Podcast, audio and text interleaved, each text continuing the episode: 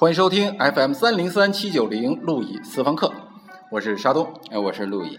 哎，今天是我们的这个第九期节目了。嗯，啊，可能一直听我们这个节目的朋友啊，就发现，哎，我们过去这么多期节目，包括今天我们用的片头音乐，一直都没有换过。嗯，呃，在之前呢，也有很多朋友跟我们说，哎，说，哎，听着路易私房课这个片头音乐，哎，嗯特别带感，嗯哎，特别的感觉跟我们这个私房课的精神，哎，特别的吻合，特别契合。呃，今天可以告诉大家，这首曲子呢，其实就是巴赫的啊，巴赫同学作曲的对，D 大调小步舞曲。嗯哎，今天我们为什么要聊这个呢？因为适逢啊，昨天啊，昨天七月二十八号啊是这个巴赫同学他逝世二百六十四周年啊，是吗？啊，这这真是个真是个值得纪念的日子啊啊，这么长时间了哈。哎，那么但是由于我们这个广播节目，所以我们现在就不为我们不在节目里为巴赫同志默哀一分钟了。啊哎，我们请陆毅老师给我们来解释一下，哎，为什么我们的这首片头曲这个巴赫的 D 大调小步舞曲，它有那么多人说它特别带感，它跟我们这个斯方克它到底有什么契合？哎，或者换句话说是，巴赫他牛逼在哪儿？是吧？啊，好，哎，呃，这首曲子吧，本身吧，其实呢，它只是巴赫的这个呃很多作品中的一个，是吧？这首曲子本身呢，它当然是很好听啊，很有这个旋律感，但是呢，就是它之所以哎成为一首经典的曲目呢，当然其实更多的还是有赖于它的作者，是吧？成为了一个经典的人啊，就是所谓的一人得道，鸡犬升天，是吧？那么呢，就刚才我们所讨论的问题呢，这个巴赫他到底是到底是个什么样的人，是吧？我们这个如果大家去百度搜一下巴赫呢，看到他的生日就看到哦，他是这个三月二十一号，是一个白羊男，是吧？这个白羊男呢，在我们大家人的心目中都是一个那种比较有热情、比较有创造力的人，是吧？那巴赫呢，也由此呢，在音乐史上成为了一个创造力的典范，是吧？那么他到底是一个具备有什么样的创造力的人呢？这个舒曼呀、是德国作曲家舒曼呀，曾经说过这么一番话，是吧？这番话的大概意思是这样的啊，他说啊，贝多芬走过的路，我们不一定都要走。为什么呢？因为站在巨人的肩膀上，你就成为了巨人，是吧？那么贝多芬已经通过实践探索过的，你就不用再重复的探索一遍了，你只需要站在他的视野上继续往前走就可以了，是吧？嗯那么同样的道理，这个莫扎特探索过的东西，是吧？贝多芬也不一定要重走一遍，是吧？帕莱斯特里纳探索过的东西，莫扎特也不一定要重走一遍，是吧？就是也就是说，在这些东西前人都已经给你铺垫好了，你就在前人的基础上继续往前走就可以了，是吧？但是说到这儿，舒曼又强调，只有一个人啊，他走过的道路，我们要沿着他的足迹。一步一个脚印儿，一步也不能省的走下去，是吧？哦那这这个人是就谁是约翰·塞巴斯蒂安·巴赫啊，就是我哦们今天要聊到的这个推动音乐史创造的这个白羊座的男人啊。哎，那巴呃，这个舒曼呢，为什么要说这样的话呢？就为什么咱非得沿着巴赫的路去走呢？啊，他他在这个在这个音乐音乐史上，或者说在文化史上，他跟这个贝多芬啊这样人，他有些什么样的区别呢？呃，其实啊，当然这个话哈、说的肯定是有个人喜好的成分，是吧？有偏好成分啊，有感情色彩嗯啊，对就是他很崇拜这个巴老崇拜，哎对，所以他就这个用一种自己的方式去美化他，是吧？那么这个舒曼，还有包括很多这个浪漫主义作曲家，他们每天早上起来都要弹弹那么几首，是吧？巴赫的这个平均律啊，就是今天如果有听喜欢听音乐的朋友，呃，都应该很很熟悉巴赫有一套作品叫《平均律钢琴曲集》，是吧？哦是他为这个键盘啊，就是当时的古钢琴的形态啊，写的这么四十八首前奏曲和副歌啊，从这个把这个每一个就是二十二十四个调啊，每一个调都写了一遍啊，这么一套曲目。啊那么舒曼呢，等这个浪漫主义作曲家每每天早上都要弹一些这样的作品，把它当做每天早上起来的这个面包。哎，我我如果要没记错的话，陆毅老师每天早上起来也会弹一弹平啊，均律，对对对对，是吧？有的时候是，但是我也我也我也不能每天去谈平均率，我有的时候呢会拿平均率来这个这个这个这个，就是当做早晨把我自己唤醒的一个方式，是吧？觉得这样的话，我的一天就开始了。啊，对对对啊，呃，沙东有的时候早上吃早餐也会拿着平均率的曲奇来垫油条，垫垫垫垫这个啊垫垫这个啊这豆奶的这个碗什么的，是哎，是是为什么我们早上都离不开平均律呢？这平均律它牛逼在哪儿？哎，平均律是一个，就是是一个非常特殊的、有标志性的这个曲目啊。咱们从简单点儿来说啊，这个平均律这个东西本身它不是巴赫创造的啊，因为平均律它指的不是一个音乐，它是一种钢琴的这种调律的方式，是吧？就是呃，咱们都知道这钢琴啊，上面有黑键、白键、乱七八糟的键，是吧？啊，对那，么今天的钢琴每一个键之间的那个音程的距离呀、是相等的啊，都是一样的。但是在钢琴刚刚产生的时候，是吧？它的这个每一个键之间的音程是不一样的。为什么呢？因为它的那个那个键盘上的音程关系是在模仿人声，就是人歌唱出来的最和谐的声音而设定的，是吧？而这个后来的钢琴，也就是平均律吧，它是按照一个数学上是吧的一个分布的这个原则来设计的，就等于一个是机械化的键盘，是吧？一个是人性化的键盘啊。那这个人性化的键盘呢，弹出来的音乐就特别的好听，是吧？有人性。那么那个机械化的键盘呢，弹出来的音乐你就觉得很机械，是吧？没有没有感情色彩。哎，那既然这机械化的键盘弹出来没有感情色彩，那巴赫的为什么要这么弄呢？是吧？因为呢，这个巴赫他的这个作曲方式啊，他就是用一个键盘是吧为这个为这个出发点是吧，在这个上面进行作曲啊。那么呢，他呢就是他作曲呢就不需要通过借助这么多的这个呃这个就是唱歌，就以前的人作曲啊是通过这个。先把这个曲子唱出来，是吧？然后再在钢琴上给它弹出来。但是巴赫呢，就要求我的这个曲子要直接的产生于键盘，我是按照某种数学的，是吧？乐理的原则给它构造出来的。那也就是说呢，这个平均律钢琴曲集，它并不是创造了平均律这样一种调律方法，而是用这样一种调律方法，真正的去创作，去实现了一个用机械化的工具创作出优美音乐的一个手段。就像我们今天是吧，计算机产生了，那么大家今天很多画画的人都瞧不起计算机的没错，绘画，因为觉得这东西很死板。那好，现在假如说有一个特别牛逼的人，他用计算机画出来的作品比你传统的油画一点都不差，而且成为了一个经典，那你说他是不是给时代推动了很大的一个前进的步伐？对，我觉得这个咱举这个摄影的例子，是不是就更加的确切？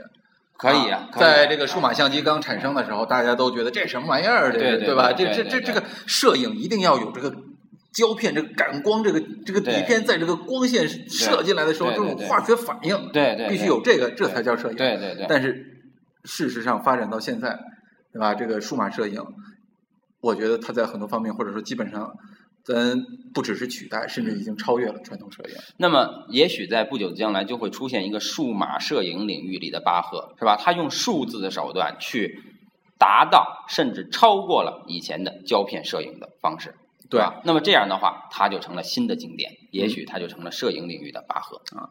呃，或者换句话说，就是如果没有巴赫这种用机械化的的方式来来，就是使得这个作曲成为可能，那是不是也就不会产生像贝多芬这种这个这聋子哑巴还能作曲的情况？对，因为你看贝多芬他已经聋了，他他他他这个虽然说咱们世人都被他的这种精神所震撼啊，但是我们不妨想象一个想一个事儿，就假如说一个男人他没有了阳具，他凭什么去做爱，是吧？假如说一个人没有了双手，他凭什么去做雕塑，是吧？去运动，是吧？这些东西都凭什么，是吧？贝多芬没有了听觉，他凭什么作曲，是吧？很简单，他是在用心作曲。他不是在用耳朵作曲。那么，如果没有巴赫的这个平均律在键盘上作曲的这个过程的推动，那么还是按照以前文艺复兴时代人们通过嘴唱、耳朵听这种作曲的方式，那么贝多芬聋了，他可能就真的会去死了。啊，明白。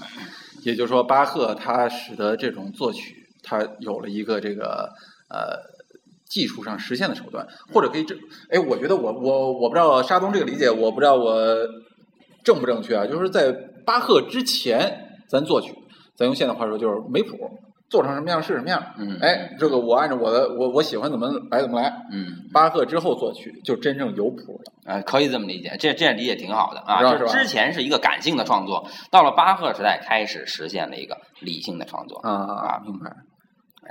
且啊，他的这种理性的创作更有魅力的地方就在于，是吧？那么咱们都知道巴赫呀，从小啊，那么就是有这么一些故事哈，其中有一些故事就包括他小的时候，他的这个表哥呀，也是一个当时也是一个伟大的这个也谈不上伟大吧，反正就是一作曲家，是吧？那么他表哥呢，这个可能出于某种这个艺人的这种私心啊，就是想给自己留点家底儿，想留一手，那么很多谱子是不让巴赫看的。啊，尤其是小的时候的巴赫，那么他就在晚上偷偷的，是吧？借着烛光去把这个谱子这个偷下来，是吧？然后自己抄，抄，把以前的典籍都抄一遍，是吧？因此呢，在从巴赫从小到大的积累里，他积累了很多前人的这个音乐成就啊。那么就是他一生花的时间，可能有呃三分之一是在创作上，三分之二是在阅读和理解前人的作品上。啊，那也就是说，我们从这个平均律这个钢琴曲集这个作品里看到的，其实不是一个巴赫的个性化的创作，而是他通过这种键盘的作曲方式总结的前人的音乐成就。所以说，舒曼为什么觉得我们要沿着巴赫的路一一步一个脚印的走下去？因为你阅读巴赫的作品，就是在阅读巴赫那个时代之前的一部西方音乐史啊，明白啊。那其实这是不是也能够体现我们之前在很多次节目里边我们提到的一种这个文化史上的一种述而不作的精神？啊，对对，实际上这就是这就是我们中国人谈到的这个述而不作啊，就是阐述而不创作，是吧？没错。哎，我觉得其实这个述而不作、阐述而不创作也特别符合咱们私房课的这种精神啊，是啊，对吧？是。你看，虽然我们这在每天我们说这个史上最无聊的，在或者说最叉叉的这个文化网络文化史广播，嗯哎。但其实我们本质上，我们并不是在调侃什么事儿，也不是在逗闷子啊，对吧？咱们其实咱们就是在一个这个说而不做，哎，是我们并不是说要原创个什么东西，嗯啊，要或者教大家怎么来原创啊，咱们其实就是希望通过我们的这种阐述、总结、这种写、这种扯闲篇儿，哎，让这个历史啊，它有点温度，对，让历史以一个生动的方式呈现给大家。其实说的呢，还是历史上的事儿。哎，对，不是我们自己的事儿啊。对，哎哎，其实咱可以，咱扯远点儿，就是咱们录这个私房课，其实头两次录，咱就是好纯好玩儿，哎，没有想着有多少人能听。对。后来录了第五期之后，当时我们还特别高兴，因为订阅数超过了十，是是吧？是。但是没想到的是，我们上次录了八期之后啊，哎，我们这个录一私房课，是吧？承蒙大家厚爱，还被荔枝电台呢推上了这个名家栏目。哎，我当时我们觉得意外啊，非常意外，而且也是。说实在的，这个呃呃，你怎么想我不知道，反正我觉得非常受宠若惊，是是吧？是啊，哎，但是的话呢，哎，不管怎么说，这也证明了大家也至少有相当一部分朋友，哎，也愿意来听这个有温度的历史，对啊，对，会愿意。跟我们一起来探讨这些说而不做的对，因为东西，因为这个就是你自己看的看不着摸不着的东西，实际上是跟你自己没有关系的东西，是吧？如果这个东西是一个冷冰冰的东西，你不会去接触；但是如果这个东西没有一个历史的广度和深度的话，那么也是食之无味，是吧？所以说这个两个东西的结合，那么其实就是咱们的目的啊，也是巴赫在这个平均律里面，是吧？所带给后人的一些东西啊，明白。哎，对，咱说回巴赫，我之前好像听说过有这么一说法，就是说这巴赫之于音乐啊，或者说巴赫之于这个音乐史，或者是音乐的世界，嗯，其实有点像这个上帝之于他所创造的这个大千世界，嗯，是是，这是一句名言，对，这谁说的我忘了啊，这个呃，我不知道，就是说这种说法，它跟这个刚才我们说的巴赫的这种述而不作的精神。有什么关系？这巴赫他真的有这么牛逼吗？他他他怎么能够跟上帝去相比较呢？呃，其实其实啊，你看咱们想想啊，为什么上帝了不起，是吧？是因为那些信奉上帝的人，所有的咱们的信徒，是吧？都按照上帝的一个就是给咱们规范的一个价值观方式去做事儿，是吧？所以巴赫为什么在音乐史上有着像上帝一样的地位，也很简单，就是因为他之后的作曲家。都像舒曼那样去沿着他的脚印一步一步的往前走，是吧？就等于巴赫的精神在被后人的无数次的这个阐释和演绎中给他放大了，是吧？那么这种精神是就是说后人的阐释和演绎放大了一个什么精神呢？那么这里呢，咱们先来谈一下，是吧？在这个文艺复兴末期和这个巴洛克时代啊，开始这个流行的这么两种音乐，是吧？一种叫复调音乐，一种叫主调音乐，是吧？关于这两种音乐呢，这个呃主调音乐，其实咱们平时听歌大家都很了解啊，其实就是有一个人在唱。其他的声音呢，都是在给这个人伴奏，你明白这个意思吧？是吧。这叫主调音乐。而复调音乐是什么呢？就有点像我们是吧？平时听到的这个二重唱是吧？三重唱啊，尤其是现代的流行歌曲，其实更为什么大家觉得现代流行歌曲有时候不那么好听了呀？因为它其实从某种意义上更更接近复调音乐，是吧？它是好多个声部一起组成的这么一个共同的这个音乐体系。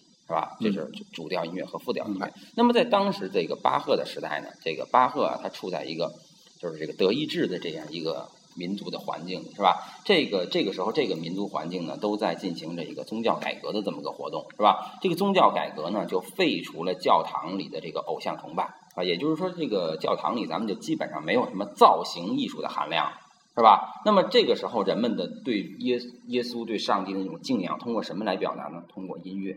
是吧？什么样的音乐特别丰富呢？通过一个复调音乐，就是通过好多个声部啊，去体现的这么一种音乐，是吧？这个复调音乐，它它它有什么？它的这个内涵呢？啊，说到这儿呢，我给大家讲这么一个故事啊。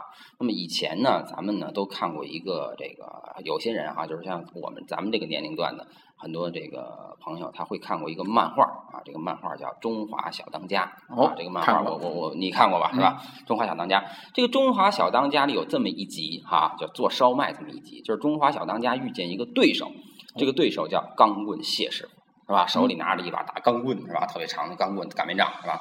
那么他们两个人比赛做一份五十人份的烧麦，嗯，是吧？谢师傅就做了一个什么样的烧麦呢？就是几种馅儿啊。几个几个烧麦拼在一块儿，呃，这里差不多有肉的、素的、蛋的，是吧？是吧？什么什么的几种馅儿拼在一块儿，然后最后那个谢师傅就给这个东西起名叫“黄金分割烧麦”。哦，为什么？因为它的这个它的这个肉、是吧？面等等这些东西的比例，它是按照一个黄金分割的比例来构成的。好，它就是用了一个技术的方式做了一个烧麦。呃，不，呃，对，更确切的说，就是用一个希腊的。和谐观是吧？数学的方式做了这么一个烧麦啊，那么这个烧麦，哎，那么口感是达到了人类能够呃这个企及的口感的极致，是吧？那么演到这儿的时候，其实我心里就在想呀，那这样的话，这个小当家到底到底该做出一个什么样的烧麦，才能超过这个黄金分割烧麦呢？对呀，是吧？于是后来片子接着往下演，这个小当家就做了一个。特别特别大的一个啊，可能是五十多平的这么一个大面皮儿啊，然后把一整头猪包在这个面皮儿里，是吧？用一个特巨大的笼屉蒸这面皮儿包着的一整头猪，是吧？蒸完了以后呢，那么哎，这个时候呢，每个人去拿筷子夹起一块的时候，这个时候一个面皮儿包着一块猪肉，但是从这每一块猪肉里，你就能尝到这一整只猪的味道。所以小当家给这个烧麦取名叫“宇宙大烧麦”，是吧？结果这次比赛的结果就是小当家获胜了，也就是这个宇宙大烧麦超过了这个黄金分割烧麦，是吧？那我小时候看到这个这个故事的时候，其实我心里就不太理解哈。我说，哎。这到底是为什么，是吧？你看，你黄金分割我能理解，这个东西它精工到了极致，是吧？没错。然后你呢，你把一头整头猪包在面皮里，你就说这玩意儿是宇宙大烧麦，凭什么？对啊，这猪还是吧？还没洗，还没破，这里边猪屎什么的包在里边。对对对对对。后来呢，那么咱们开始学习这个希腊和希伯来的哲学的时候呢，找到了。在这个欧洲文化的两个源头，就是所谓的两西文明，是吧？希腊和希伯来。那么这两西文明的对于美的认识，是吧？有一个巨大的差异。这个差异是什么呢？就是希腊人呢，他的这个这个这个美学价值观里有一个有一个有一个很有魅力的点啊，叫和而不同，是吧？和而不同是什么意思呢？就是这些几个不同的事物。彼此和谐的摆在一起，这个就是美。这个你能能呃，这这咱们都能明白是吧？没错。那么在希伯来的文化里，又存在着一种美学，是吧？叫三位一体。啊，这三位一体是什么呢？就是上帝是一个整体的统一的东西，是吧？那么耶稣是一个具体的人。那么一个整体的世界的混沌统一的东西，又和一个具体的人怎么样？它是辩证统一的，是吧？他们之间的这个辩证统一的关系被称作圣灵啊。那么这样的话，整个世界就会通过一个小小的局部体现出这个世界的全部。这就是基督教里的统一观。对，其实这也是希腊跟希伯来的这种信仰基础，他们多神跟一神的这样对对对这种联系这这一种区别、啊是吧？没错所以说呢，在这个西方文明的发展过程中，最后这两支文化呀，当然是融为一起了，对吧？但是在这两支文化里，大家想一想，谁更占有主导地位呢？因为今天是吧？你到了文艺复兴、巴洛克时代的欧洲，你看满街的都是教堂，你看不着希腊神殿，是吧？所以说，显然其实是希伯来用自己的方式融合和同化了希腊，把希腊文明融合在一个希伯来的语境下。那也就是说，希伯来其实是在这次文化斗争中他胜利了。哎，是吧？对那么小当家的这个宇宙大烧麦，其实它体现的就是这个希伯来的统一精神，是吧？啊那么这个钢棍谢师傅的黄金分割烧麦，它体现的就是古希腊的多样化的精神，是吧？那么咱们说这个干嘛？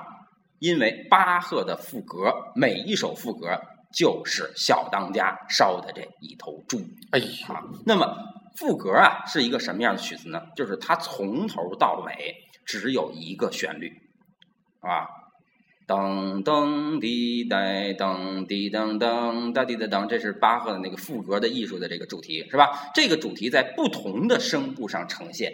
啊，一个主题呈现，那也交替往复啊，交替往复啊，然后再进行各种不同的变体，那么构成一个嗯，构成一个这个曲子，是吧？然后到了第一首这么写，第二首副歌就把这首曲子就把这个主题倒过来，噔噔噔滴噔噔噔噔，再接着写一首副歌，是吧？就等于用一个主题我来回我就构成了好多首副歌，哎，对，啊？那这样的话，实际上就是代表什么呢？就是上帝的一种精神，在世界的各个局部，每一个局部都显现。也就是这个音乐，你听到任何一个局部的时候，其实你都能关照到一个宇宙的整体。也就是听着巴赫的音乐，真的就好像在这个在基督教文化里边所提到的，上帝无所不在。对啊从每一朵花、每一棵树，是吧？每一滴露水里，都看到了一个整一的上帝。这就是我们说的“一花一世界”啊，“一树一菩提”，是吧？